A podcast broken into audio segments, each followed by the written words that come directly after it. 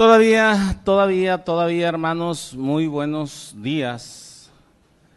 Que el Señor les bendiga. ¿Cómo se encuentran el día de hoy?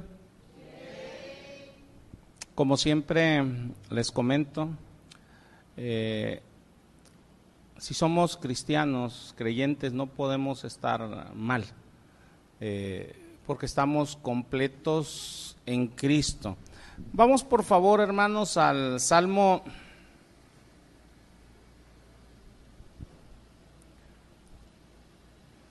34.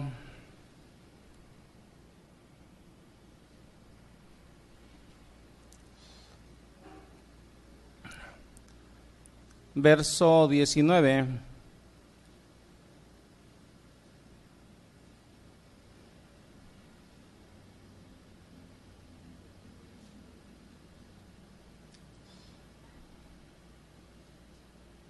¿Ya lo tienen, hermanos? Ok. Vamos a leerlo. Este dice: Tú, como todo buen creyente, no te debe de pasar absolutamente nada malo en ningún momento de tu vida, porque si no sería sinónimo de que estás en maldición. Eso dice.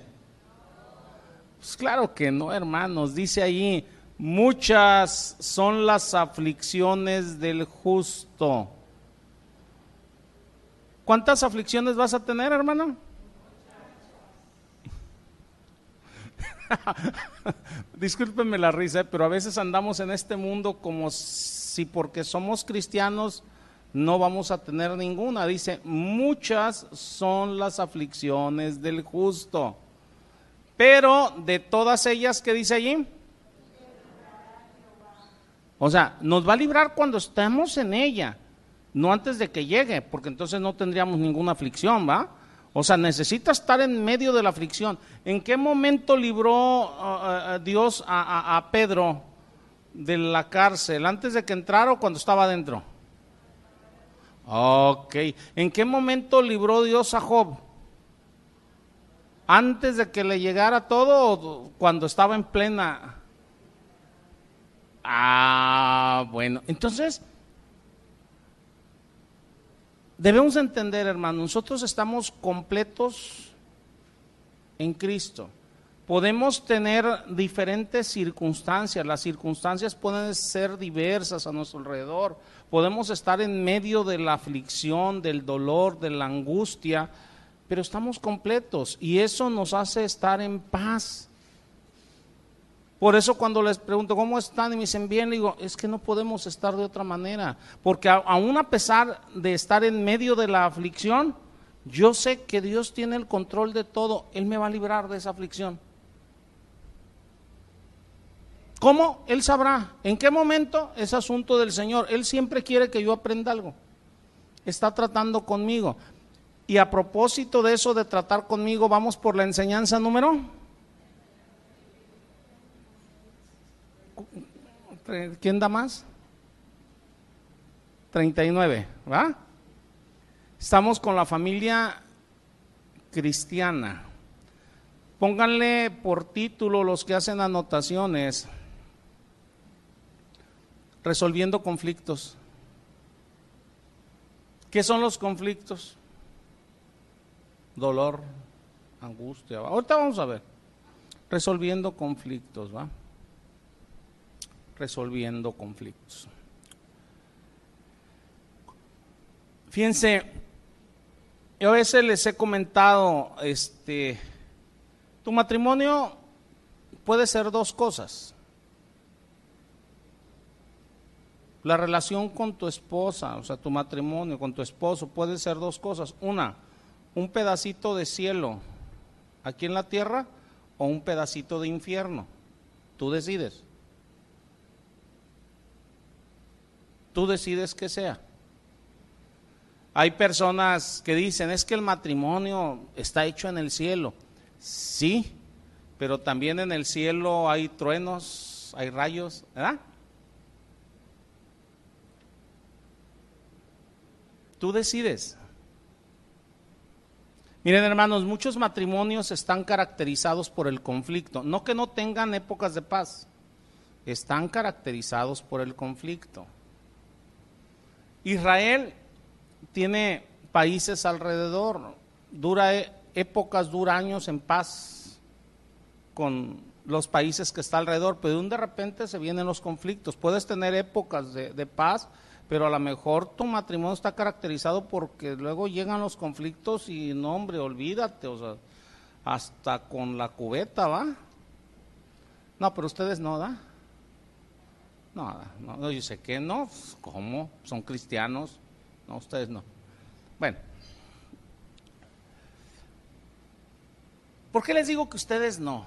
Ahora sí no se los digo bromeando. Porque para nosotros el pueblo de Dios no debe de ser así.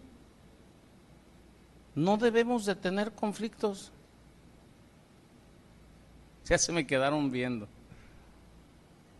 No debe de haber conflictos. Cualquier pareja cristiana, hermano, puede aprender a vivir junto, en unidad con su pareja, ser uno, sin conflictos. Dirán ustedes, oye, entonces no podemos tener diferencias. No, no, no, no. Yo estoy diciendo sin conflictos, no que no tengas diferencias, no que no tengas gustos diferentes, no que no tengan opiniones diferentes. Estoy diciendo sin conflictos. ¿Sí nos estamos entendiendo o no? Ahorita vamos a ver qué es un conflicto, ¿va? Eh, eh, eh, no es que tengas que ver las cosas de la misma manera que tu pareja o de la misma manera que tus papás o de la misma manera que tus hijos. Lo que estoy diciendo es que el verdadero cristiano debe de aprender a evitar el pelear. Nosotros no debemos de pelear. No debes de pelear con tu pareja, con tus hijos, con tus hermanos, no debes de pelear. No debes de pelear. Debemos de evitar pelear entre nosotros. Fíjense, me voy a centrar en el matrimonio. El matrimonio es asunto de dos. ¿Estamos de acuerdo? De dos, ok. Uno solo de ustedes puede impedir que haya conflicto. No es que los dos estén de acuerdo en que no haya conflicto, no. Uno solo puede impedir que haya conflicto, porque para pelear se ocupan dos. Y yo no tengo tiempo de estar peleando con nadie. Ni aquí en la iglesia con las personas, ni, ni, ni en la calle, ni en el matrimonio, ni con mis hijos. Yo no tengo tiempo de estar peleando con nadie. No tengo tiempo. Piense, en Proverbios 15, 18.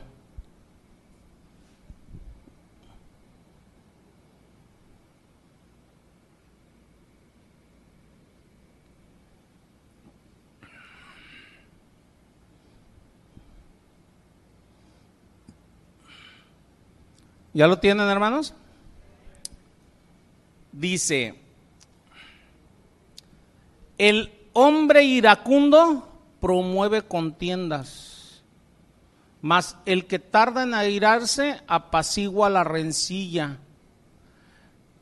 En la traducción lenguaje actual, por si alguno trae la traducción lenguaje actual, este versículo dice, quien fácilmente se enoja, ¿qué dice allí?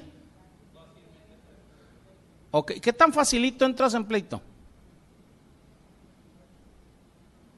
Ahí vas a ver qué tan facilito eres para enojarte. ¿Qué tan facilito entras en discusión?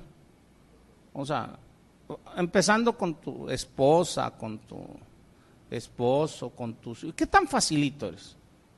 Hay unos que dicen, no, pues es que yo no entro en discusión, ¿va?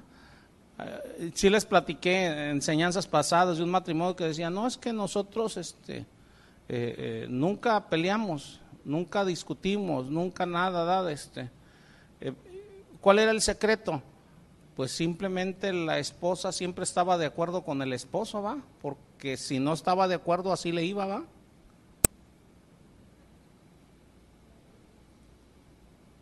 Esto no es de lo que estoy hablando, ¿eh? Estoy hablando que los dos puedan hablar libremente. Acuérdense de las dos enseñanzas pasadas, de un diálogo, ¿va? Conforme a la palabra. ¿Va? De este, eh, eh, fíjense, continuamos con esto. El esposo, la esposa de Dios puede y debe saber cómo bíblicamente puede evitar o en su defecto resolver los conflictos. ¿Qué tanto sabemos de los conflictos? ¿Qué tanto sabemos cómo evitarlos? ¿Qué tanto sabemos cómo resolverlos? Vamos a estar dos enseñanzas con esto, esta y la que entra, ¿va? Pero primero vamos viendo qué es un conflicto. ¿Qué es un conflicto, va? Cuando hablamos acerca de conflicto, no estamos hablando de tener una diferencia de opinión con alguien. Eso no es un conflicto.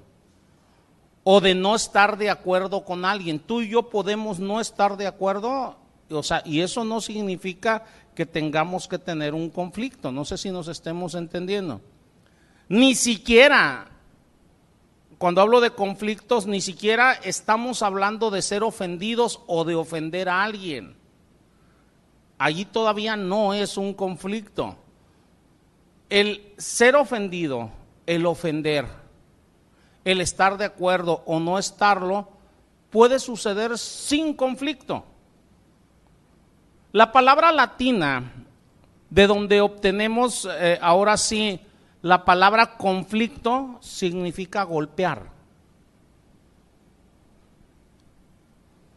Y puedes golpear de diversas maneras. La palabra misma en Proverbios dice que hay palabras que son como golpes de espada, ¿va?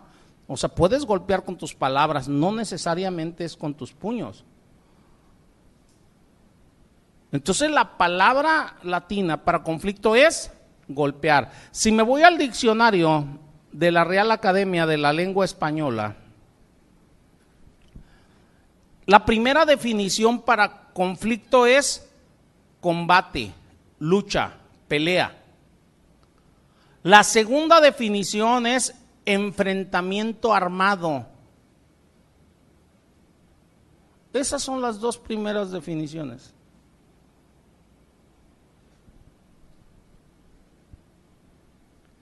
Entonces, hermanos, el conflicto, si lo entienden, es un término militar y podemos encerrar su significado en luchar en contra de.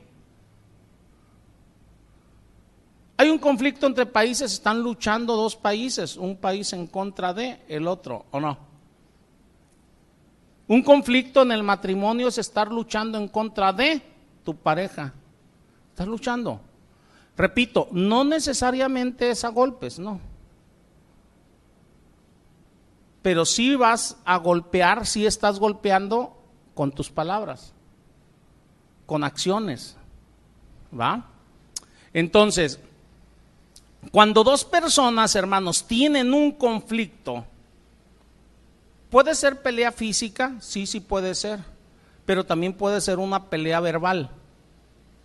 Pero allí, para que haya una pelea verbal, las dos personas tienen que estar involucradas, una en contra de la otra. Uno dice, el otro responde. No se imaginan con cuántos casos he hablado yo, o sea, matrimonios o padres, hijos o entre hermanos, algo. No, es que ya no me aguanté y le contesté. Ah, ya te enganchaste, te involucraste, ya hay dos personas involucradas. Con una sola no hay conflicto, ¿va?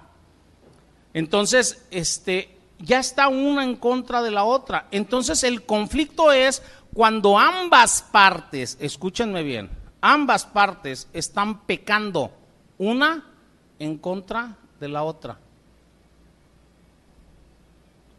¿Por qué? Porque se están golpeando verbalmente, o sea, se están agrediendo con sus acciones.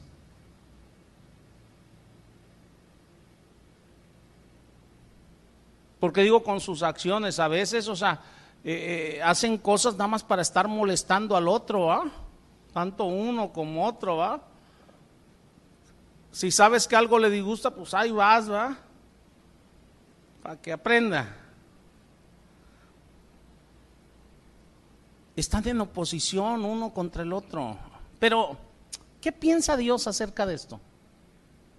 ¿Qué piensa Dios acerca de esto? Miren el conflicto es un asunto gravoso delante de Dios. ¿Cuántos de aquí somos hijos de Dios? A ver, les voy a dar chance. ¿Cuántos somos hijos de Dios? Ok. Dios no quiere que sus hijos tengan parte en ningún conflicto.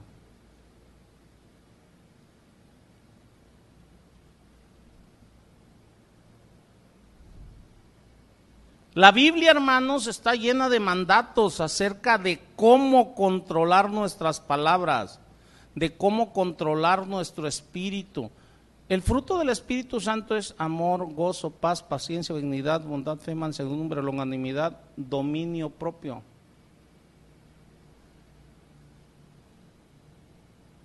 Debe de haber dominio propio. Debemos de tener dominio propio pero no es algo que llegue así como con una varita mágica y estás ahí tienes dominio propio. No, debes de trabajar en ello. Debemos de trabajar en ello. Y es un trabajo constante. Entonces, cuando habla la, la, palabra, o sea, del fruto de la carne, del fruto del espíritu, dice, hay una lucha, carne, espíritu, espíritu, carne. O sea, donde tú debes de aprender a que el espíritu debe de vencer a la carne, ¿va? La carne siempre la vas a tener ahí. En la mañana yo le comentaba a los hermanos, aquí a los servidores, le decía, miren, veníamos platicando mi esposa y yo cuando eh, venimos de la casa para, para, para acá, o sea, tenemos suficiente tiempo para platicar. Normalmente hago entre 30 y 40 minutos de la casa aquí, ¿va? Entonces, tenemos suficiente tiempo para platicar. Le hago una pregunta a mi esposa. Le digo, este, ¿quiénes son más malos o quiénes son más buenos? ¿Los cristianos o los no cristianos? ¿Cómo ven, hermanos? ¿Quién es más bueno, el cristiano o el no cristiano?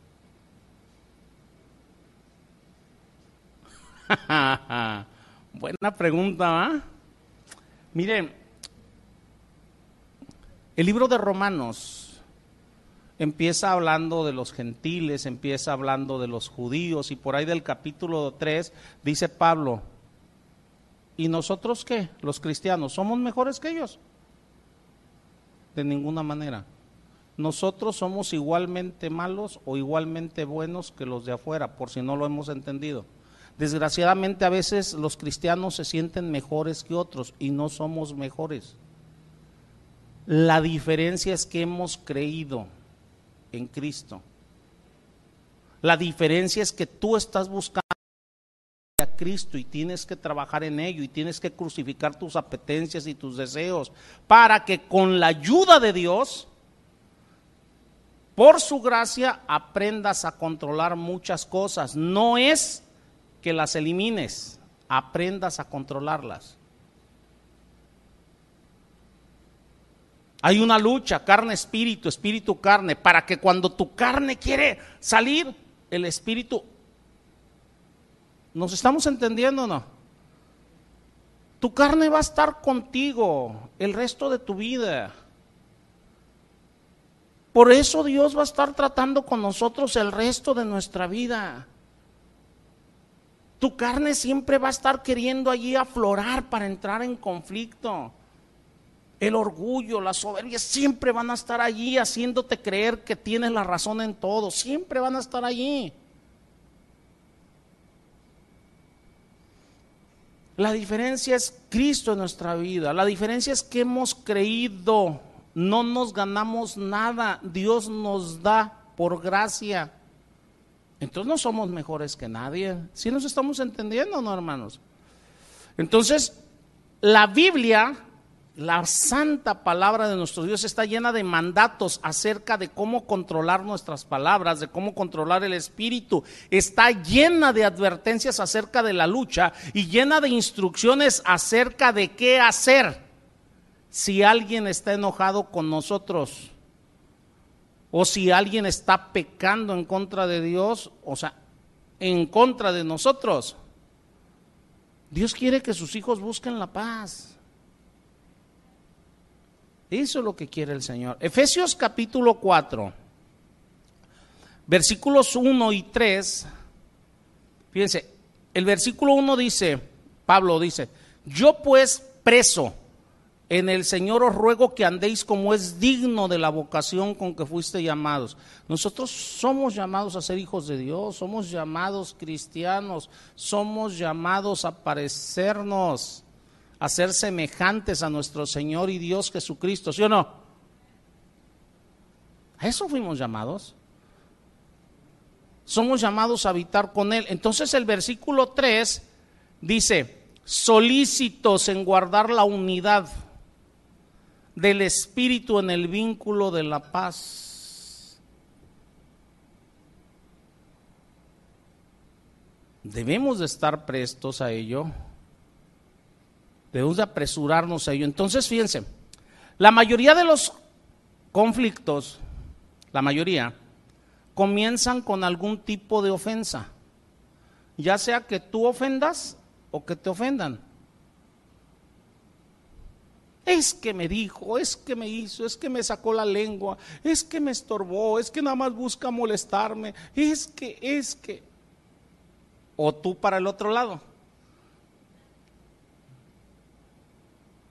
La mayoría de los conflictos comienzan así.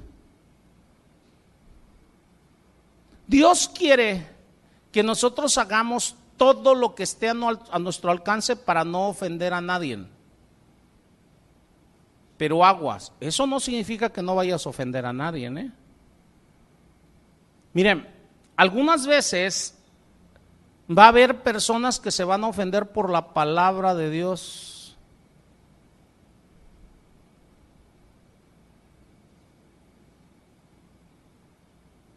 Yo me he topado, no con una, con muchas personas. Les digo, mira, la palabra dice esto. ¡Ah! digo, no, tú sabes lo que haces, es tu rollo.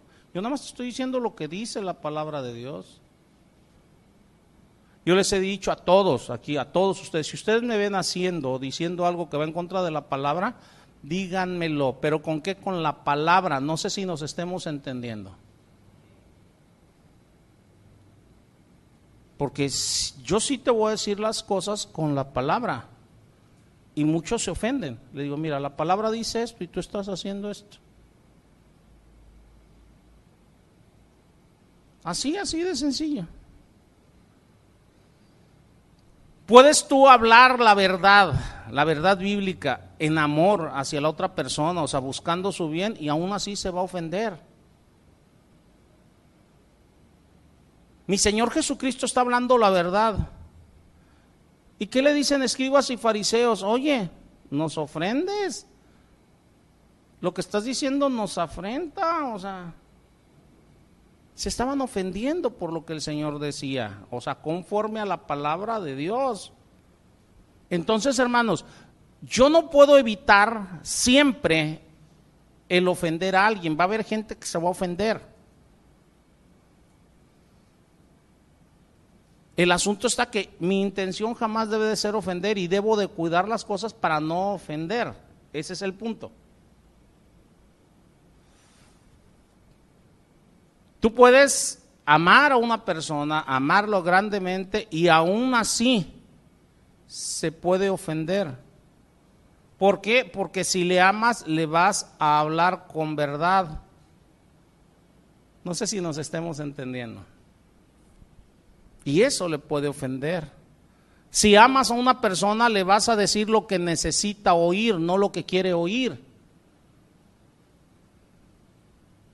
Entonces, lo que Dios no quiere que hagamos es que sin necesidad y pecaminosamente ofendamos a alguien. Que no haya pecado en lo que estamos haciendo, en lo que estamos diciendo. ¿Por qué? Porque esto no le da gloria a Dios. Una persona se puede ofender porque le estás diciendo la verdad. Pero eso glorifica a Dios, el hablar con la verdad. Mi Señor Jesucristo hablaba la verdad, había gente que se ofendía. ¿Qué iba a hacer mi Señor? ¿Dejar de decir la verdad? Entonces, el no ofender a los demás es el contexto de un versículo bíblico, pero, repito, o sea, no es que nunca vayas a ofender, el asunto es que tú nunca lleves la intención de hacerlo, pero en un conflicto siempre se lleva la intención de ofender. Ah, me dices, pues te contesto. Ah, me hiciste esto, pues te la reviro.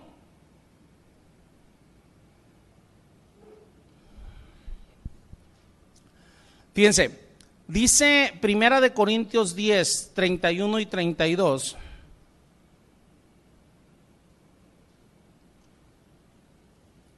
Dice, si pues coméis o bebéis o haced otra cosa, hacedlo todo para qué? Para la gloria de Dios. Si voy a hablar es para la gloria de Dios. Dice, no seas tropiezo ni a judíos, ni a gentiles, ni a la iglesia de Dios. Hay, hay, hermanos, o sea, hermanos ¿eh? aquí en la iglesia, que a veces llegan y se me arriman, pero con la espada desenvainada. Yo no tengo tiempo de estar peleando. Luego me mandan hasta correos y todo. No, es que usted no quiso atendernos. No, no, pues, oye, estoy viendo que vienes a pelear. Mientras una persona venga a dialogar, yo lo voy a recibir. Y me puede exponer sus razones y yo le puedo exponer las mías bíblicamente. No sé si nos estemos entendiendo. Pero hay gente que simplemente se arrima, es que no me gusta, no, pues lo siento si no te gusta, ¿va? Y con permiso, no voy a pelear contigo, ¿va? Ha habido personas que las dejo con la palabra en la boca y me doy media vuelta, o sea, pues yo no voy a pelear. Y les repito, se ofenden, ¿eh? Y se ofenden grandemente. Pues, ¿Qué voy a hacer? Voy a evitar un conflicto. Entonces, hermanos, no solamente debemos ser cuidadosos de no ofender a otros, sino de que lo que Dios me dice, Dios me dice que amemos, que oremos y que hagamos el bien aún a nuestros enemigos, aún a los que pecan contra nosotros. ¿O no dice eso la palabra? Fíjense, Romanos 12, 21.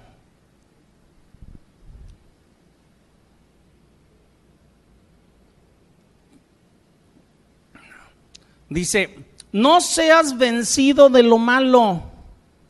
Dice, si no vence el bien, perdón, vence con el bien el mal. ¿O no dice eso? ¿Cuándo eres vencido tú de lo malo? Cuando entras en conflicto. El mal ya te venció. Y hay pecado allí. ¿Cómo debes de vencer el mal? Haciendo el bien.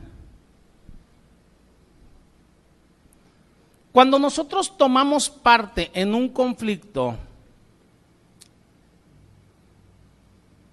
no estamos glorificando a Dios. Tú puedes poner los pretextos que tú quieras. Hay gente que me dice, es que estuvieron ahí sobre mí y ya no aguanté. No, no, no, no, ni me vengas con esas cosas. Eso no es posible. Te enganchaste donde no deberías de engancharte. Escogiste pecar. ¿Qué hizo Eva? ¿Qué hizo Adán? Escogieron pecar, escogieron ir en contra de lo que Dios les dijo. Cuando una persona entra en un conflicto, está escogiendo pecar. Cuando tú estás escogiendo pecar porque entras en un conflicto, no estás para nada actuando como hijo de Dios.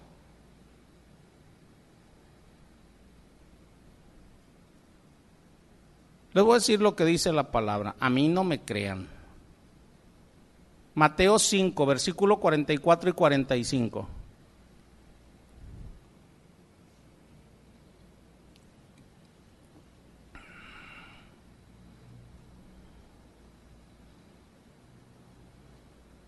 ¿Ya lo tienen? Dice, Pero yo os digo, dijo mi Señor Jesucristo, ¿eh? Un versículo antes dice, oíste que fue dicho, amarás a tu amigo y aborrecerás a tu enemigo. Pero ¿qué dice aquí? Pero yo os digo, amad a vuestros enemigos. Bendecidas los que os maldicen. Haced bien a los que os aborrecen. Y orad por los que os ultrajan y persiguen. Y fíjense lo que dice el versículo 45. ¿Para qué?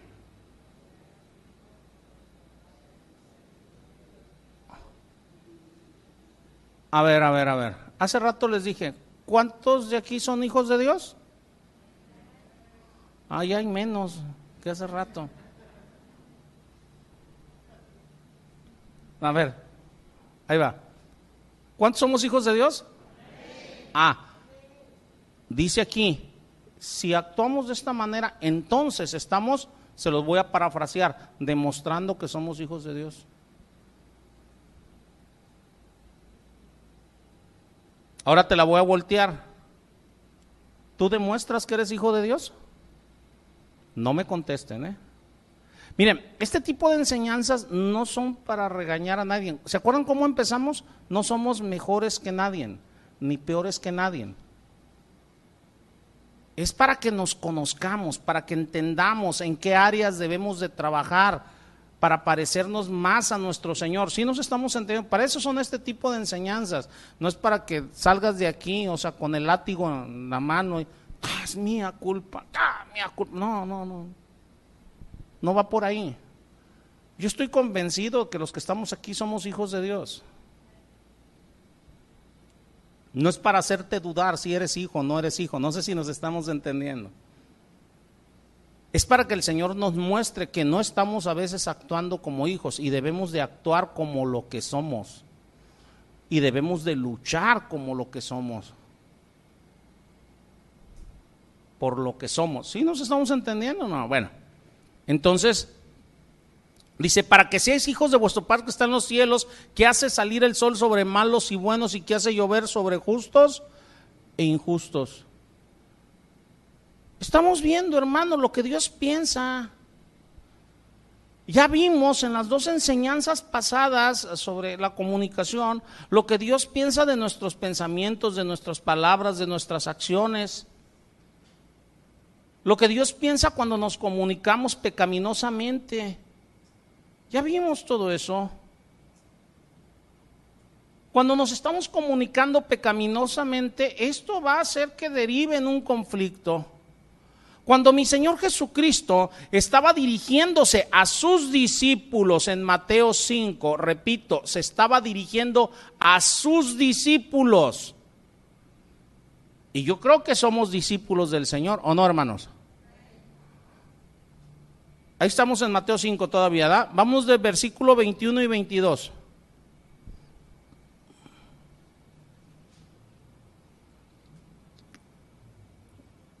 ¿Ya lo tienen? Dice, oíste que fue dicho a los antiguos, no matarás. Me detengo aquí. Yo he platicado con mucha gente que no se siente mala, se sienten bien buena onda, bien buena gente. Les digo, arrepiéntete de tus pecados. ¿Cuáles? Dice, sí, he pecado, he hecho algunas cosas, pero pues yo no he matado, no he robado. O sea, se sienten más buenos que otros. Lo primero que debemos entender es que no somos mejores que nadie. Mientras tú te creas mejor que otra persona, no vas a trabajar en ti. Vas a decir, no, el otro es el que necesita, no yo. No, el que necesita eres tú. El que necesita soy yo. Dice, oíste que fue dicho a los antiguos, no matarás, y cualquiera que matare será culpable de juicio. Versículo 22 dice, pero yo os digo, yo os digo, que cualquiera que se enoje ¿Qué dice allí?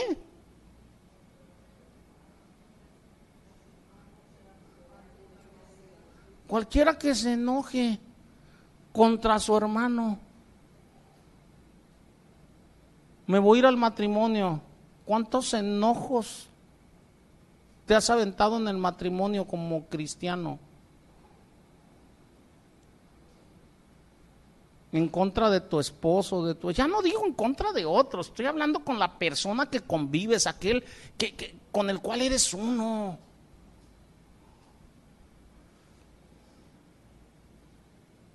Ah, es que me hace enojar. No, no, no, no, no, no me vengas con pretextos. Aquí el Señor no te está diciendo, es que si tú tienes la razón, no, no, está diciendo cualquiera, cualquiera que se enoje contra su hermano será culpable de juicio. Cualquiera que le diga necio a su hermano será culpable ante el concilio. Cualquiera que le diga fatuo quedará expuesto al infierno de fuego. O sea, cualquiera que ande insultando a su hermano y en un conflicto, o sea, salen a relucir palabras ofensivas de un lado y de otro. No, es que tú eres esto, es que tú eres esto, es que me hiciste, es que... Yo quiero nada más vean las veces que hemos sido expuestos al infierno.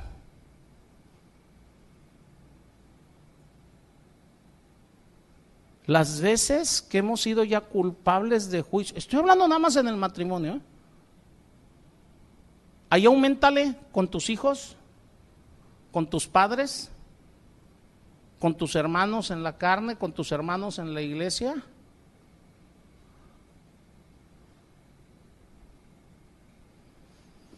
Mi Señor Jesucristo, hermanos, pone el estar enojado en contra de tu hermano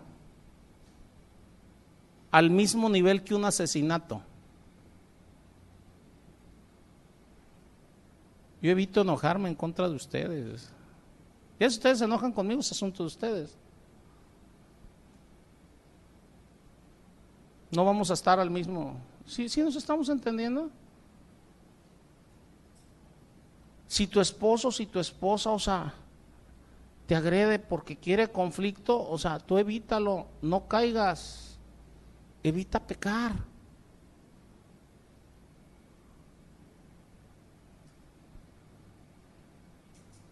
Repito, hay gente que llega conmigo con la espada desenvainada. Es que no me gusta. Le digo, no, espérate, o sea, si no vienes con la palabra decirme, o sea, una base, del por qué, o sea, ya el que te guste o no te guste, el que te hayas ofendido, no es tu asunto, no es mío, no sé si nos estemos entendiendo, pero yo no voy a caer en tu juego.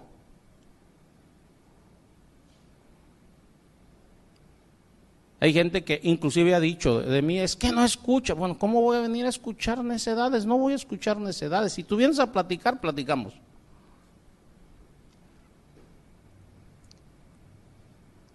Si vienes a alegar, a pelear, no tengo tiempo. Voy a evitar el pecar. Tú vienes pecando, yo voy a evitar el pecar. Eso les aconsejo a ustedes, eviten el pecar.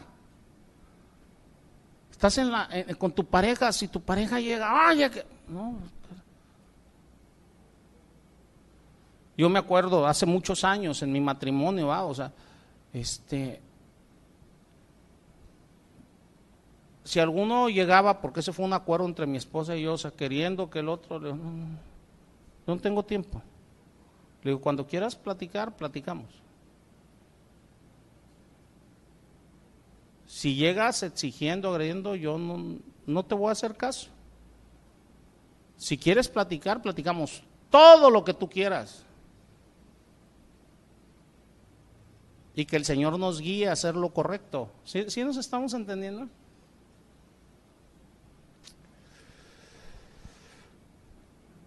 ¿Qué nos está mostrando el Señor con estos versículos? El mostrar nuestro enojo, el entrar en un conflicto es inclusive peor, aún que un asesinato. Simplemente el insultar a la otra persona quedas expuesto al infierno. ¿O no dice así? Entonces, hermanos, el conflicto es un asunto serio delante de Dios. ¿Ya lo vieron o no? Por eso no me gusta pelear, no me gusta. Con nada. Hay gente que eh, luego dice, no, es que tiene un carácter fuerte. No, soy tajante con cosas que no. No, es que esto no, punto. No voy a engancharme en tus asuntos o con los asuntos de nadie, no. Si nosotros queremos realmente mostrar, somos hijos de Dios, debemos de trabajar arduamente para librar a nuestro matrimonio del conflicto. Hace muchos años platicaban con mi esposa, le dije, mira, yo no sé lo que tú vayas a hacer, yo voy a hacer lo que dice la palabra, voy a buscar hacer lo que dice la palabra, o sea, buscando librar del, del conflicto. Cuando empezamos mi esposa y yo en las cosas del Señor, o sea, había mucho conflicto.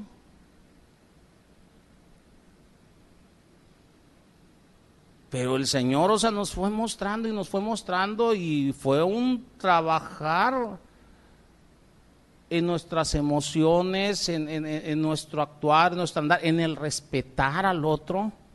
Ahorita me voy a meter con eso. Que no se imaginan, hermanos. No crean que es nada más, Señor, o sea, hazme a tu semejanza y llega una varita mágica y ya está, ya. No, tenemos que trabajar. Dice la palabra crucificado, ¿o no?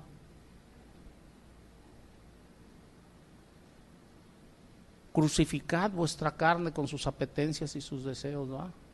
Crucificad. El que quiere conflicto va a buscar cualquier pretexto para pelear. En una ocasión, hablando de servidores, o sea, les dije a los servidores, por poner un ejemplo, siéntense adelante. Y uno dice, no, ¿por qué? ¿Qué es lo que busca? Conflicto. Ayer les decía a los hermanos dentro de aquí de la, de la, de la, de la iglesia, a los servidores, le digo, le digo, ¿ustedes se imaginan, está el, el tabernáculo, si han leído Génesis, Éxodo, Levítico, números de Deuteronomio, principalmente eh, números, ¿va? En números dice que el tabernáculo está en medio, ¿no? Y Dios, a través de Moisés, le dice a, primeramente a cada una de las familias de Leví, ustedes se van a acomodar aquí, ustedes aquí, ustedes aquí, estas tribus de esta manera, estas tribus de esta manera, hasta para cuando iban a mover el tabernáculo, hasta en el orden en que iban a andar. Primero va Judá por delante, después va esta tribu, después es...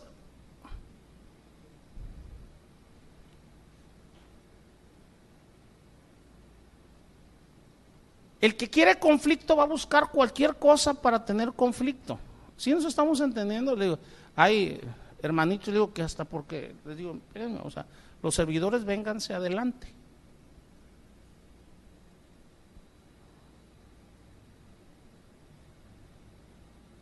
¿Por qué les comento esto? Cuando uno en la pareja quiere pleito, va a buscar cualquier pretexto para pleito. Tú debes de defenderte, no pelear.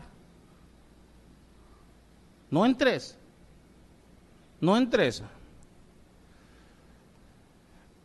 ¿De dónde vienen los conflictos, hermanos? Fíjense, los conflictos pueden surgir primeramente de diferencias personales, de diferencias de opinión. Vamos por partes. Todas las personas somos muy diferentes unas de otras. ¿Sí sabían eso? Tenemos diferentes habilidades, diferente conocimiento, diferentes gustos, es más, diferentes disgustos, diferentes perspectivas. Y mientras no aceptemos esto, puede crear muchos conflictos. Le voy a poner un ejemplo. A mí no me gusta el pollo.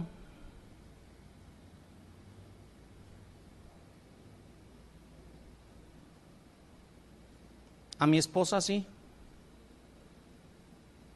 Es más, a mi esposa no le gusta, le encanta el pollo. Y a mí no. Tengo dos opciones, aceptar yo, no que ella acepte. Si ella acepta no es asunto de ella, no sé si nos entendamos. Aceptar yo que a ella le gusta y evitar tener conflicto por ello. En la mañana le pregunté a mi esposa, ¿cuántas veces al mes haces pollo en la casa? Sacamos la cuenta, mínimo 12 veces al mes.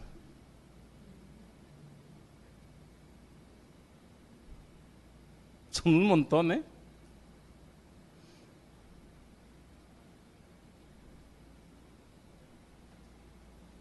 ¿Qué dice la palabra? Hablando del amor, el amor no se irrita, no guarda rencor, no busca lo suyo. Si yo no, si yo amo a mi esposa y no busco lo mío, yo me acuerdo que hace mucho le dije a mi esposa, ¿te gusta el pollo? Haz pollo. Y ella también entendió esa parte, dice, pero es que a ti no te gusta. Le digo, es que no te preocupes, tú haz pollo. Le digo, si no quiero tener pollo, cada vez que hagas pollo, le digo, nada más tenme unos frijolitos ahí en el refrigerador y yo como frijolitos, tú no te preocupes.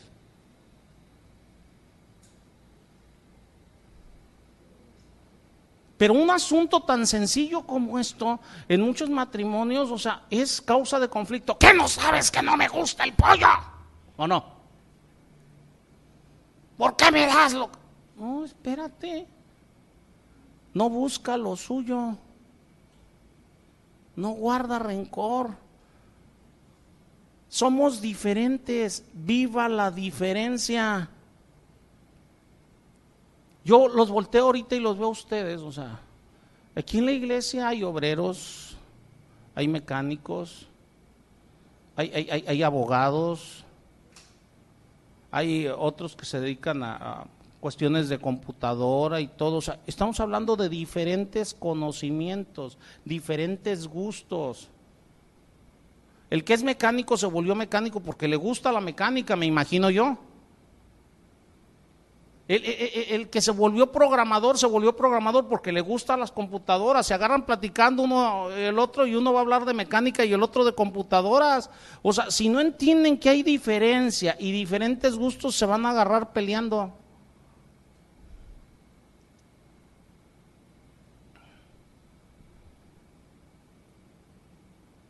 A ti te puede gustar el fútbol y le vas a un equipo y yo a otro. O sea, viva la diferencia.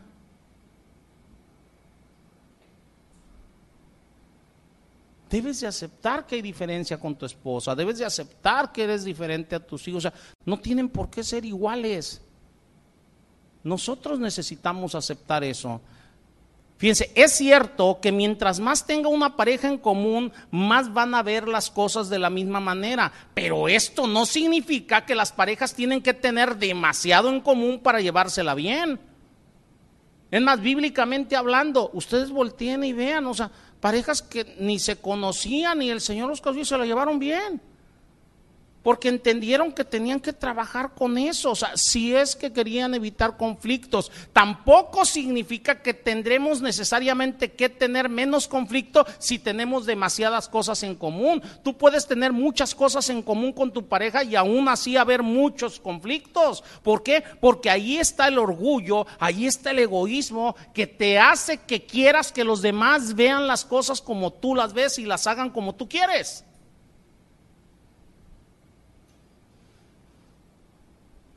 Hay personas que dicen, es que no hay esperanza para una pareja que no es compatible. Eso no es cierto. Desde la perspectiva de Dios no es cierto. Si ustedes voltean y ven la Biblia, se los vuelvo a repetir, no una, muchas parejas que se casaron apenas se conocían, y si es que se conocían.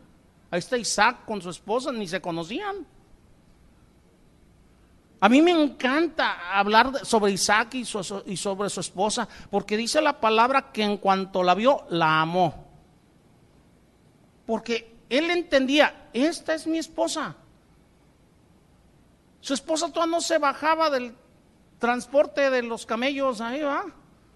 Y en cuanto, o sea, y tampoco puedes decir que se enamoró de su lindo rostro porque se tapó, ¿o no?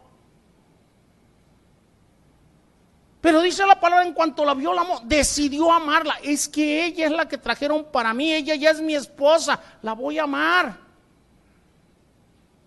Tú eres el que decides qué es lo que vas a hacer en tu matrimonio. Tú puedes seguir poniendo miles de pretextos para no estar en paz y tener conflicto o puedes trabajar para evitar los conflictos. El tener poco en común, hermanos, significa que debemos de trabajar para conocernos mejor uno al otro, nada más. Significa que debemos de apreciarnos uno al otro y ver las cosas desde la perspectiva del otro. Yo empecé a ver eso en mi esposa. Mi esposa tiene muchísimas cosas tremendamente buenas como servidora de Dios, actitudes que tiene. Entonces, yo empecé a ver eso, olvídense. Empecé a apreciarla cada vez más y más y más. No te centres en las diferencias. El trabajar en esto, hermanos, es un tremendo ejercicio del verdadero amor. Efesios capítulo 4, versículos 2 y 3.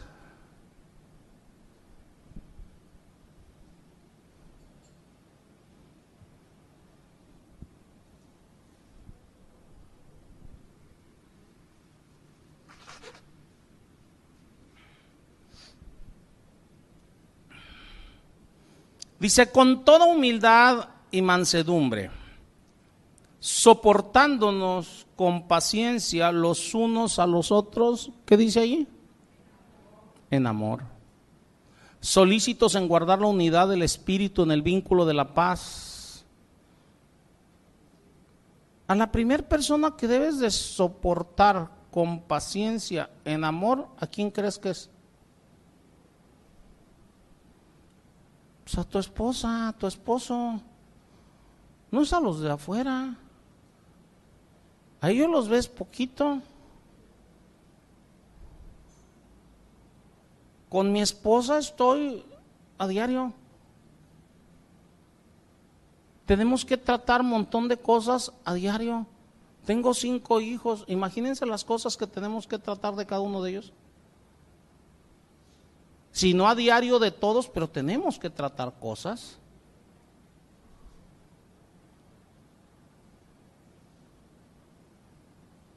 Pero a veces pareciera que todo este tipo de versículos son para que te la lleves bien con todo el mundo, menos con la gente cercana a ti, menos con tus hermanos, menos con tu esposo, menos con, ¿verdad? Menos con tus hijos, ¿va? Fíjense, yo me acuerdo de mi esposa y de mí.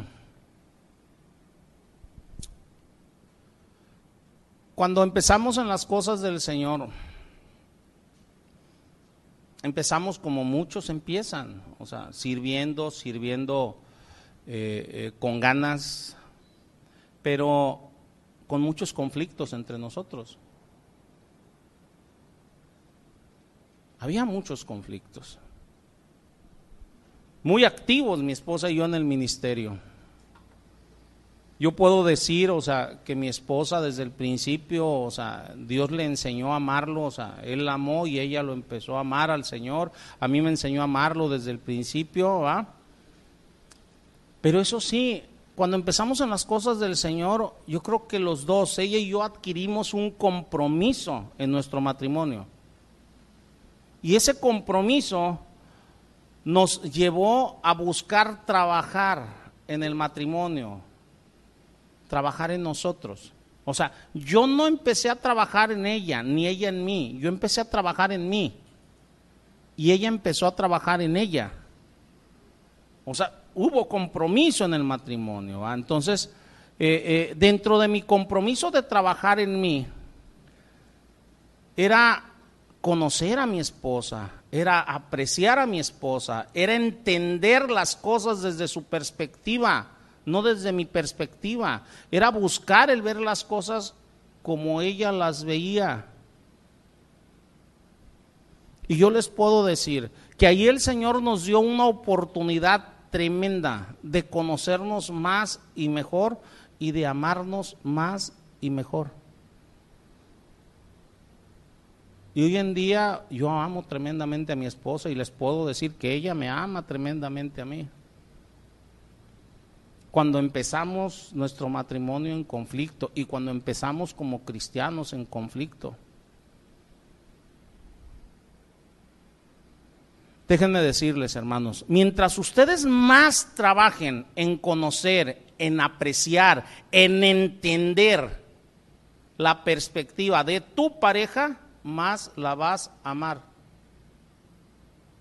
Como esposo, busca conocer, apreciar y entender la perspectiva de tu esposa. Tú como esposa haz lo mismo para con tu esposo. No te cierres en las cosas. No te cierres.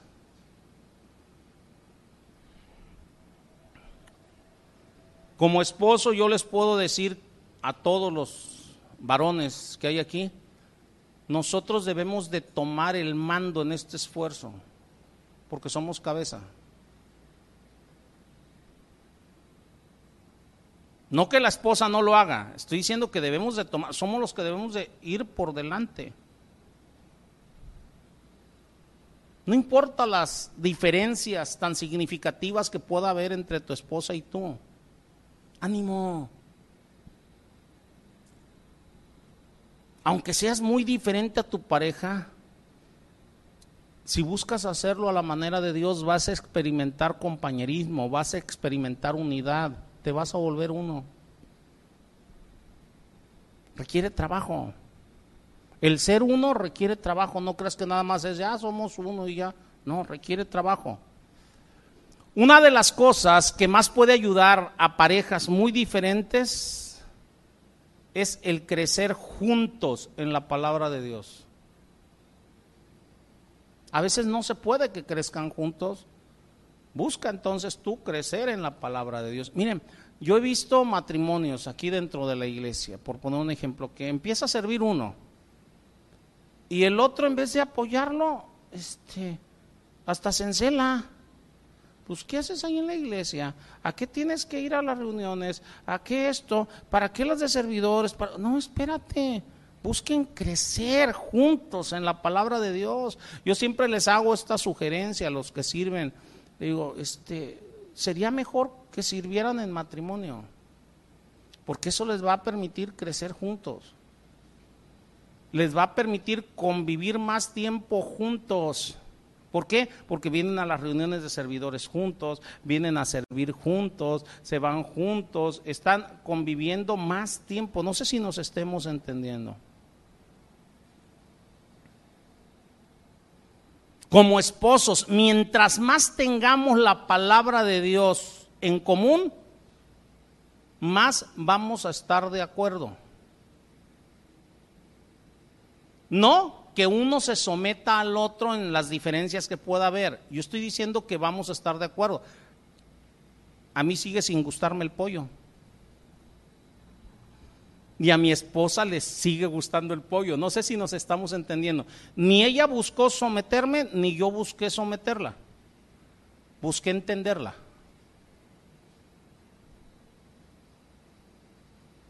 Y que ella hiciera de comer lo que a ella le agrada. ¿Sí nos estamos entendiendo o no?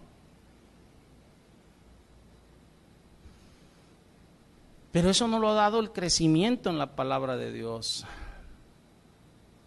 Eso nos ha llevado a ponernos de acuerdo. ¿ah? ¿Cómo nos pusimos de acuerdo? Por mí no hay problema, haz lo que tú quieras. El día que hagas esto, pues tenme unos poquitos de frijoles ahí, va, que no estorban en el refri, va. Entonces no hay problema no hay problema. Fíjense hermanos, mientras más es renovada a través de la palabra nuestra mente, más vas a pensar de manera similar a tu esposa.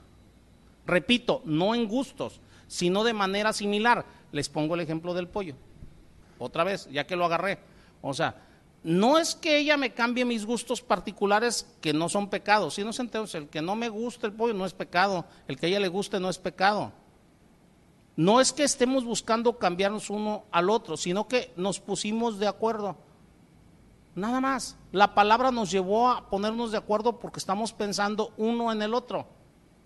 Punto. Se acabó. Romanos 12, versículo 2.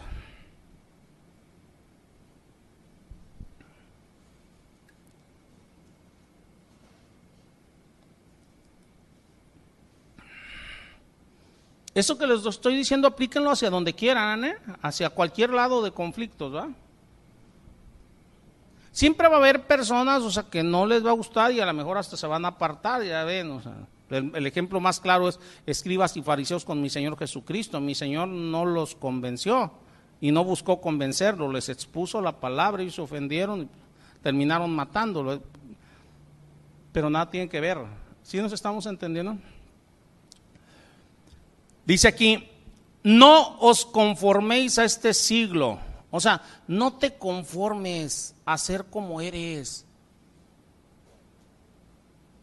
No te, no te aferres a tu manera de pensar, a tu manera de actuar, a creer que no te aferres, no te conformes a este siglo, no quieras ser como los demás de este mundo. Dice, sino que transformaos por medio de la renovación de vuestro entendimiento, para que comprobéis cuál sea la buena voluntad de Dios agradable y perfecta. ¿Cómo se va a renovar nuestro entendimiento? Es a través de la palabra.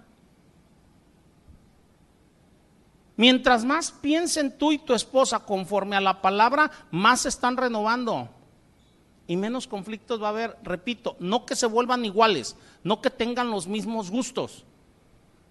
Mi esposa y yo, a mi esposa le gustan películas, por poner un ejemplo, como Uriel de estas, este, ¿eh? Dramas, ¿va? Le gustan los dramas, a mí no.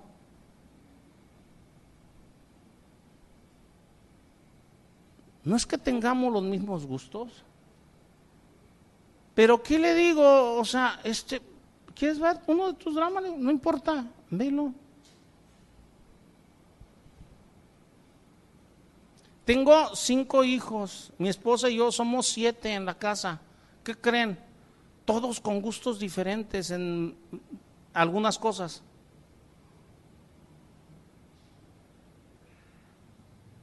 Para mí es hermoso el aprender a respetarnos todos. Ver una película en casa, o sea, es hermoso. ¿Por qué? A ver, este domingo, ¿a quién le toca escoger? No, pues que a fulano, perfecto. Saben que a todos les va a tocar. ¿Y qué hacen todos los demás? Nos metemos y vemos. Ok, no es a lo mejor la de mi mayor gusto,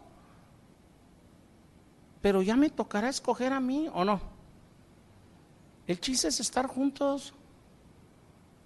Pero el egoísmo, el orgullo dice, no, es que si las cosas no son como yo quiero, no. ¿Qué onda? Ya les he dicho cuando vamos al cine, que ya tenemos un año sin ir al cine, me imagino que ustedes también. Edad, este. Eh, lo que opine la mayoría, ahí sí no podemos uno escoger un día y otro día, va, o sea, y más con lo caro que está el cine, va, pero bueno, ese es otro tema. Edad, este, pero lo que escogió la mayoría y los demás nos sometemos. Debemos de aprender a someternos. Todas esas cosas no son pecado, aunque haya diferencias, pero aprendemos renovando nuestro entendimiento a hacerlo de esa manera. Una de las peores cosas que una pareja puede hacer es trabajar para que cambiara tu pareja a semejanza tuya. Yo no quiero que mi pareja, yo no quiero que mi esposa se parezca a mí. Imagínense. Así de como yo, menos. Yo volteo y mi esposa, veo a mi esposa y le digo, ay, qué gustos tienes. Digo, al verme a mí, ¿va?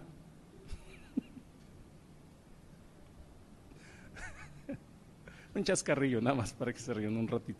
Entonces, hermanos, este, en serio, o sea, es lo peor que pueden hacer.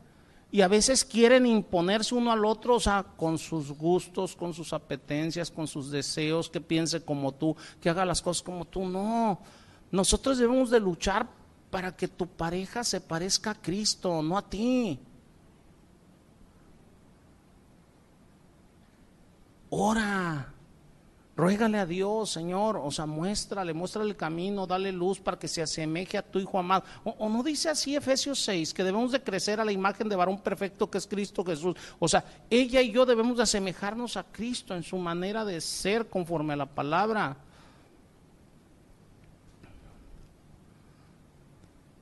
Mientras más una pareja, hermanos, trabaja en el amor y en hacerse uno, más diferencias van a ser aceptadas. Mientras no estés trabajando en amar a tu pareja, en parecerte a Cristo, no vas a aceptar las diferencias de tu pareja. trabaja en parecerte a Cristo y vas a aceptar muchas cosas.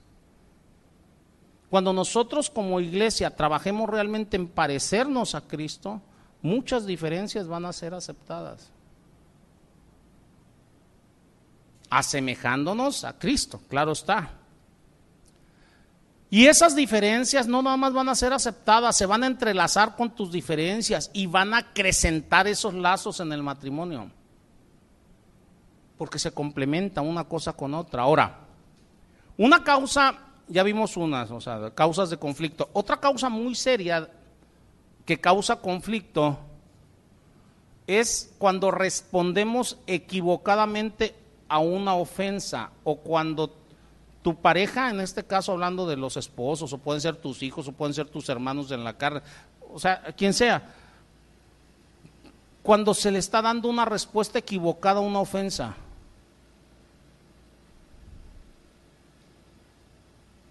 Alguien te está ofendiendo, alguien está pecando contra ti. ¿Cómo estás respondiendo a eso? Si una persona se está ofendiendo, está pecando. ¿Cómo respondes? Hay gente que llega y me dice, no, es que ya no aguanté y le tuve que contestar. Oye, pues entonces ya no hay uno pecando, hay dos.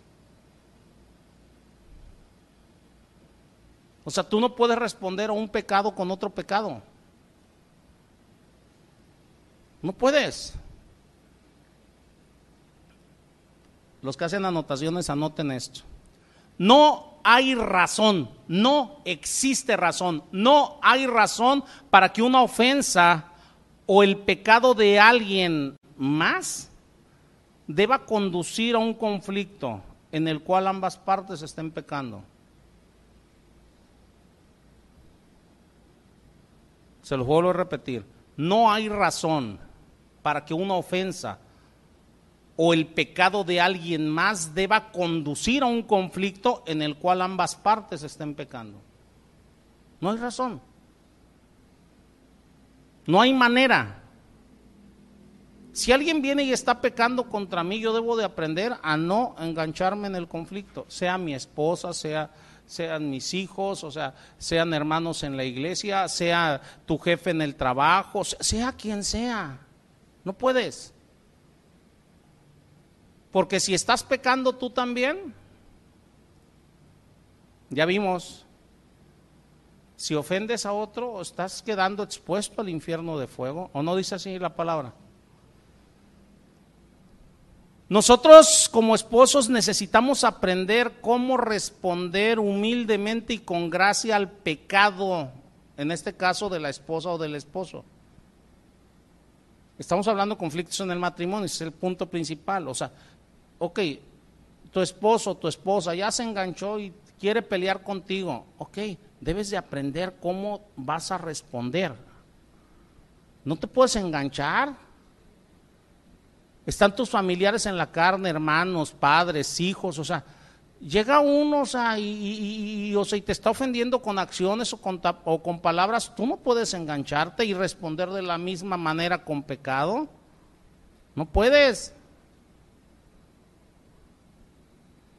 Dios nos da instrucciones para restaurar relaciones. Ya si la gente no quiere restaurar las relaciones, por lo menos que nosotros no quede Dios nos dejó el perdón, por poner un ejemplo, ¿va? Yo no puedo hacer que ninguno de ustedes cambie su manera de pensar. El único que puede cambiar soy yo. Yo no puedo hacer que ninguno de ustedes esté de acuerdo con la palabra de Dios. Yo soy el que debo de buscar hacer lo que la palabra de Dios dice. Ya si ustedes lo hacen o no es su asunto, no es mío. Con mi esposa, o sea, fíjense, Dios nos dejó a nosotros el ministerio de la reconciliación. Yo voy a estar con mi esposa el resto de mis días. Yo debo de buscar cómo ella se reconcilia con Dios. No cómo hacer el conflicto grande, es cómo se reconcilia con Dios. Por eso debo buscar primeramente cómo voy a resolver el conflicto con mi esposa, ¿va?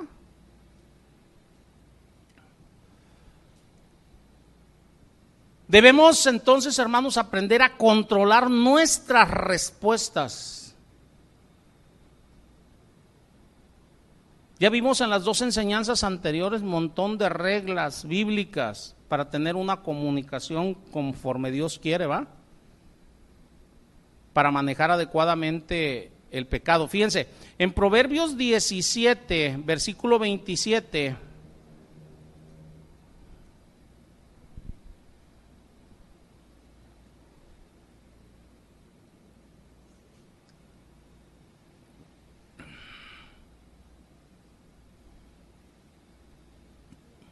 ¿Ya lo tienen? Dice, el que ahorra sus palabras tiene sabiduría. De espíritu prudente es el hombre entendido.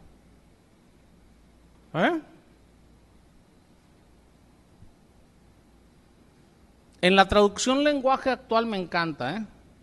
Dice, hablar poco es de sabios.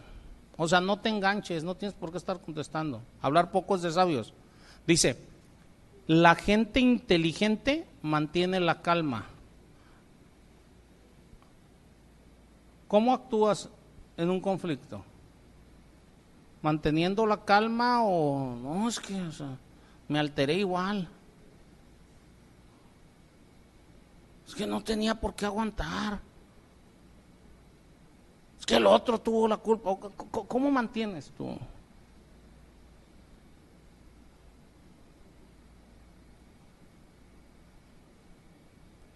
Claro, yo sé que ustedes no, sea, ¿Me entienden bien de esto?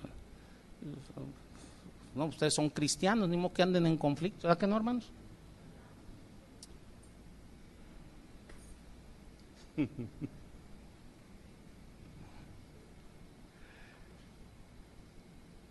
Fíjense, hermanos, sea que un conflicto surja de una diferencia, de una ofensa, como quiera que surja el conflicto, siempre va a involucrar pecado. No puedes entrar en un conflicto sin pecado, por eso no podemos entrar en ningún conflicto. Ya les dije, para pelear se ocupan dos como mínimo, yo no tengo tiempo. Fíjense, mi Señor Jesucristo, les voy a hablar de mi Señor Jesucristo. ¿eh?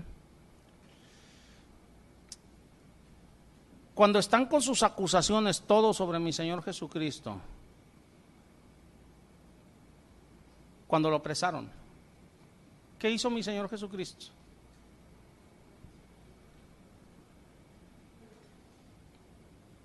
No se enganchó a alegar, ni a contradecir, ni nada. Los otros ya estaban dispuestos a estar peleando.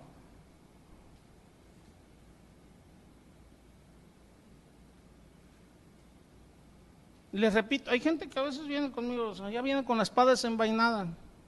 No tengo tiempo de estar peleando. Después quieren seguir el pleito. No, es que con usted no se puede hablar. No, pues, pues no, voy a caer en tu jueguito perverso.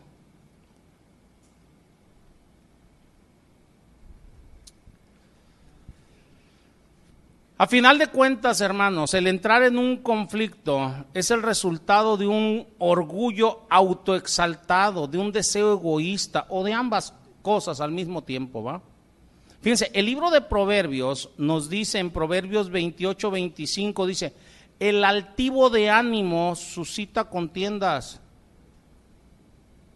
O sea, una persona orgullosa va a promover contiendas. Proverbios 13:10 dice, me encanta, este, es más, vamos a Proverbios 13:10, este sí vamos para que lo vean.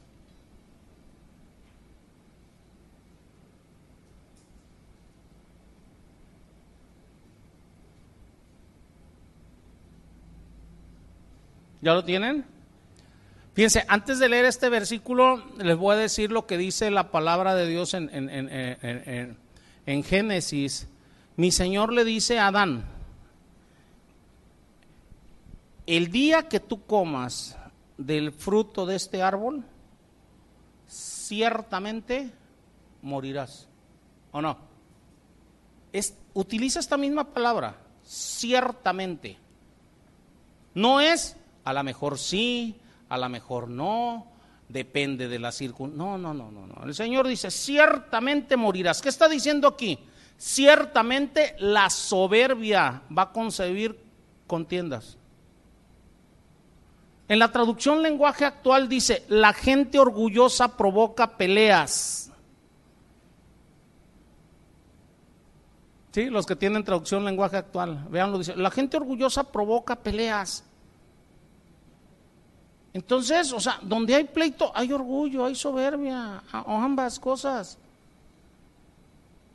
El orgulloso, o sea, porque siente su orgullo herido y porque, ay, no es que me dijo, me sacó la, o sea, quiere pelear. No, espérate, tranquilo, no te enganches. Dice, más la gente humilde escucha consejo. La gente humilde escucha consejo. Ya hablamos en enseñanzas pasadas sobre el orgullo, sobre la humildad, ¿va?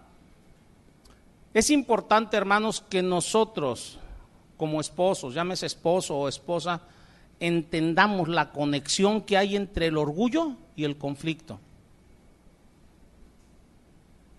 Agarra el pleito que tú quieras, ahí hay orgullo. ¿Con qué debes de tratar? Con el orgullo, con el tuyo, que quiere pelear. Tu orgullo es el que te quiere, te quiere llevar, Rosa. Tu orgullo. Tú puedes decir, no, es que no soy orgulloso. Ay, ¿quieres pelear? Pues entonces una de dos. O tú eres un mentiroso o Dios. Y yo te digo mi opinión.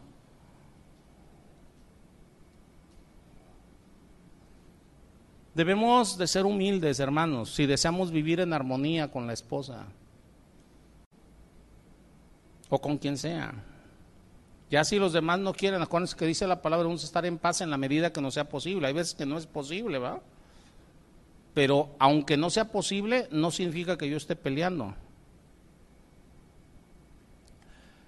Nuestros deseos carnales, hermanos, también son otra causa básica en el conflicto. Una es el orgullo, otra los deseos carnales. Fíjense, Santiago, vamos al libro de Santiago, por favor. Santiago 4, versículos del 1 al 3.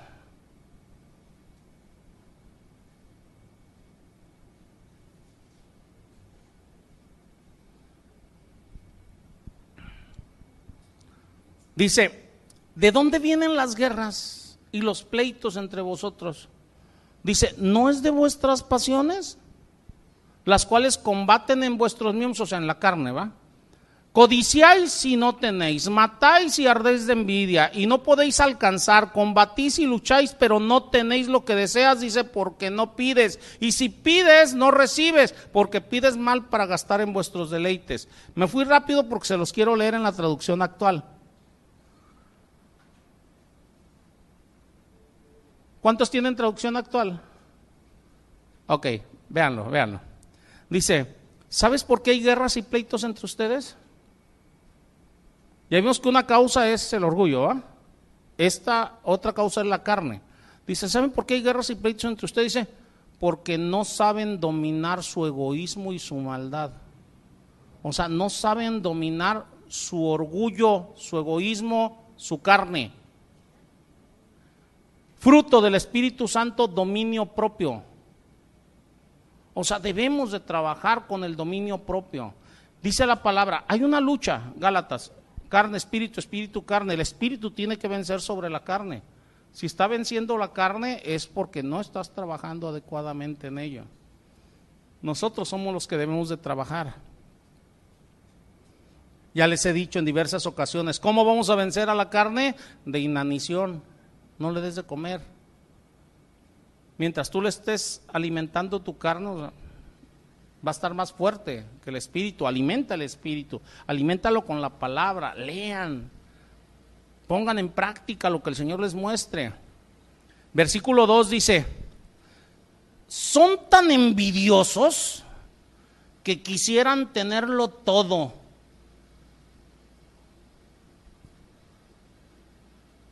Qué tremendo, ¿ah?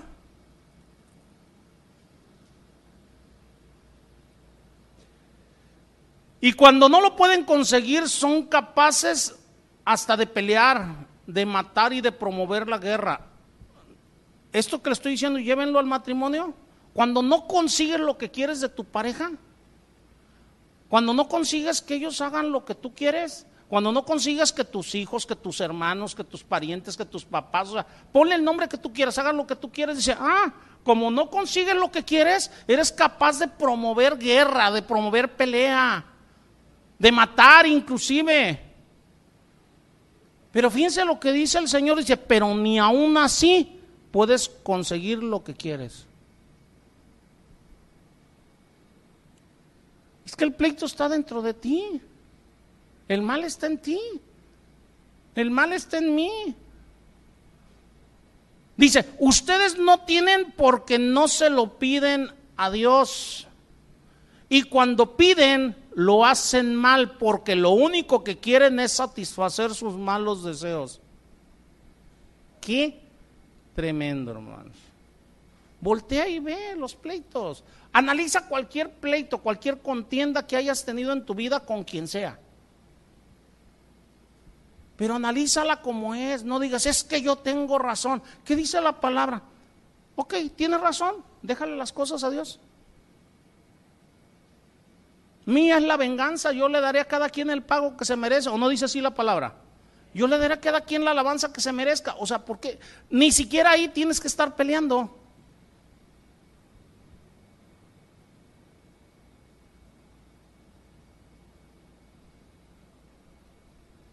Decís que ni me salgas con que tengo la razón. Santiago entonces está diciéndonos aquí que los pleitos y los conflictos en los cuales nos encontramos son el resultado de las obras de nuestros deseos carnales. El apóstol Pablo lo pone de otra manera. Fíjense, vamos ahora hacia Gálatas capítulo 5 versículos del 19 al 21.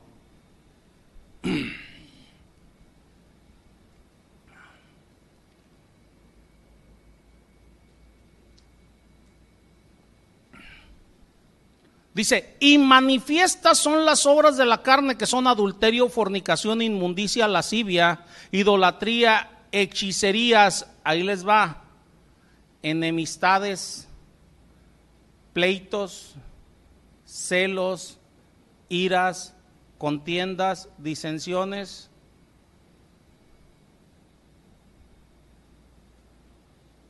Cuando estás en medio de una contienda, de un pleito, entonces, ¿qué es lo que está actuando?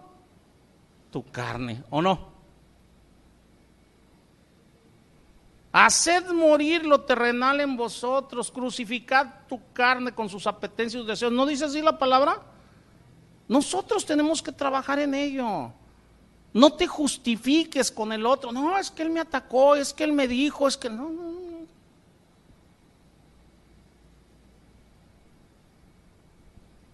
Por eso les dije hace rato, no hay justificante para que tú y yo entremos en un pleito.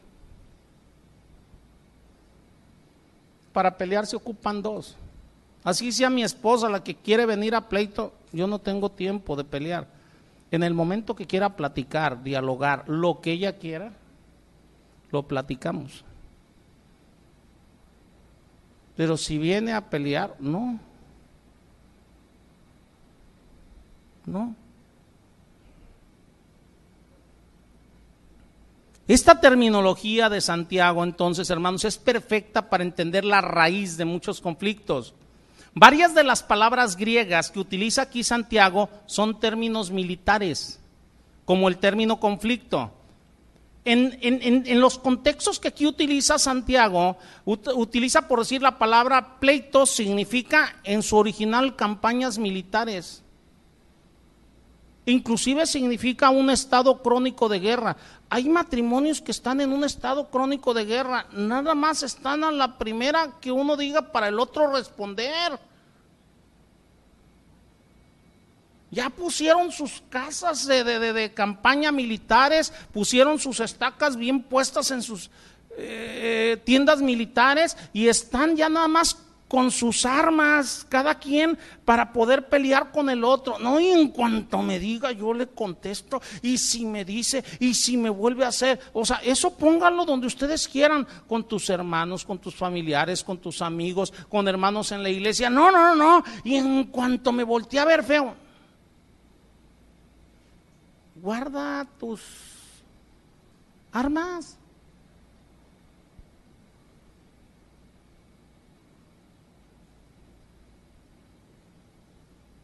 El cristiano no es cobarde, es sabio.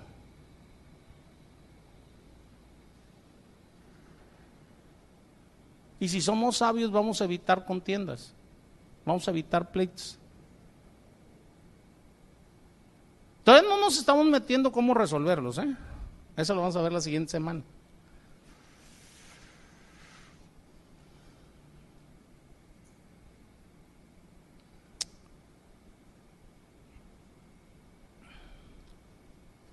La palabra para conflictos también significa conflictos separados dentro de una guerra, o lo que es lo mismo, pequeñas batallas. Hay matrimonios o con familiares o con amigos o dentro de la iglesia que empiezan con sus batallas pequeñas. No, le gané, me ganó, no me voy a dejar. O sea, son pequeñas batallas. Con estas palabras, Santiago está comunicando la idea de nuestro ser y es el estar en oposición uno al otro. Esos son muchos matrimonios, están en oposición el uno al otro. Ya no es si hay razón o no, o sea, ya es estar en oposición, ya es su estado natural, ¿no? Y dicen, es que siempre hemos sido así, pues cambia. Si el otro no quiere cambiar, cambia. Tú sé sabio, no tienes por qué estar en pecado, no tienes por qué vivir en pecado. Luego prosigue Santiago en explicar de dónde vienen las cosas. Vienen de cosas que anhelamos, cuestiones sexuales, envidias, cosas que anhelas pero que no puedes obtener. Los conflictos, hermanos, ocurren cuando tú quieres tener algo, cuando tus deseos quieren algo, pero no lo obtienes. Aguas, aún a veces cosas buenas. Una cosa buena puede convertirse en algo malo cuando la demanda o la manera como la estás pidiendo, actuando es pecaminosa. Les voy a poner un ejemplo. Tú puedes decirle por decir a tu esposa, yo como esposo, oye mujer, hay que educar a los niños de esta manera, o sea, que, no digan una mala palabra, una palabra antisonante, o sea, este, que lean la palabra antes de estudiar en la casa o algo, ¿va? O sea, creo que esa demanda es muy buena, ¿va? Pero cuando llego con mi esposa y le digo, mira, si no haces las cosas de esta manera, o sea, vamos a tener un problemón tú y yo, ya lo estoy convirtiendo en una demanda irracional y algo bueno lo estoy convirtiendo en pecado. Yo no puedo obligar a nadie a que haga lo que yo quiero.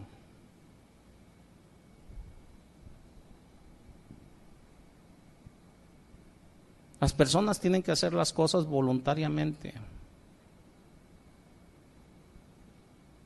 No sé si nos estemos entendiendo. No puedo obligar a nadie. Fíjense, no puedo obligar a nadie. Hablo de los servidores. ¿eh? Cuando alguien, o sea, se le invita a servir o alguien va a servir aquí en la iglesia, se les dice, mira, el reglamento es esto, lee el reglamento, ve si vas a poder. Si tú violas el reglamento va a haber sanciones. ¿Por qué? Porque todos tenemos que sujetarnos a un reglamento. Si no vas a poder, no te metas. ¿Por qué? Porque no hay acepción. No sé si nos estemos entendiendo. Primero se te avisó, se te dijo. No se te está demandando irracionalmente. No sé si nos estemos entendiendo. No es algo que se llegue y se te diga o se te estén cambiando las cosas a cada rato. No, hay un reglamento escrito. A cada persona que sirve aquí en la iglesia se le da un reglamento por escrito. Ahí está. Léelo, analízalo. No sé si nos estemos entendiendo. ¿Qué es lo que pasa? O sea, después hay gente que no lo quiere cumplir y dice, no, no, el pastor, o sea, no, no, no. No, espérate, o sea, tú lo aceptaste. No es irracional, yo no te estoy obligando. Si tú no lo cumples, o sea, simplemente yo voy a aplicar lo que dice el reglamento. Ejemplo, o sea, tres retardos es una falta.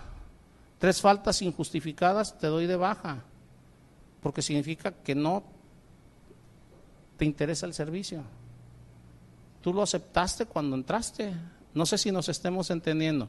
Entonces, es lo mismo en un matrimonio. O sea, en un matrimonio ustedes ponen reglas. La primera regla está al casarse. Y ustedes las aceptan. Vamos a estar juntos en las buenas, en las malas, en la salud, en la enfermedad, ¿o no? ¿Qué es lo que pasa? O sea, después ya no te gusta algo, o sea, irracionalmente quieres imponerte y hacer que la otra persona haga lo que tú quieres. Espérate, dice aquí en las buenas y en las malas, y yo lo acepté. No sé si nos estemos entendiendo. Si la otra persona no lo quiere cumplir, eso va a ser un asunto de la otra persona, no mío. Yo no voy a pecar violando eso. Pero tampoco voy a demandar algo irracionalmente, queriendo que los demás hagan lo que yo quiero nada más porque yo quiero. ¿Va? Me regreso con esto. Hay deseos buenos, hermanos, en sí mismos. Pero cuando se convierten en demandas, se vuelven pecaminosos. Hay, hay, hay, matrimonios, o sea, que cuando se casaron no eran cristianos. Uno se convierte al Señor y luego quiere obligar al otro a convertirse, cuando la palabra no funciona así. ¿Qué dice la palabra? Por tu conducta, dice Pedro, por tu conducta casta y respetuosa, tú no sabes si se convierte tu esposo. O sea, no está diciendo que lo obligues, yo he escuchado y he visto matrimonios que dicen, no, es que si no te conviertes, si no vas a la iglesia, o sea, nos divorciamos. No, espérate, dice la palabra, si el incrédulo, o sea, consciente vivir contigo, no lo abandones. No sé si nos estemos entendiendo. Una buena demanda que tú quieres, o sea, que el otro, o sea, eh, eh, perdón, o sea, una buena intención, algo bueno que quieres que el otro se convierta en cristiano, se puede convertir en pecado cuando tú estás demandando a fuerzas que se haga. Nos estamos entendiendo, porque luego hay gente que dice, es que lo que estoy pidiendo es bueno. No, espérate. O sea, cuando tú quieres hacerlo a la fuerza, ya se convirtió en malo. Es como si levantaras en ese momento un campamento militar para obtener lo que quieres. Si nosotros ilustramos, hermanos, nuestros deseos, hablando del matrimonio, y los deseos de nuestra esposa como tiendas militares, Ahí está uno nada más en contra del otro, buscando nada más el querer imponerse, ¿va? Entonces, este, eh, eh, y a la primera, este, eh, intención del otro, ahí está el otro ya listo para atacar. Están ya dos tiendas militares, o sea, listas ahí, o sea, para, para luchar.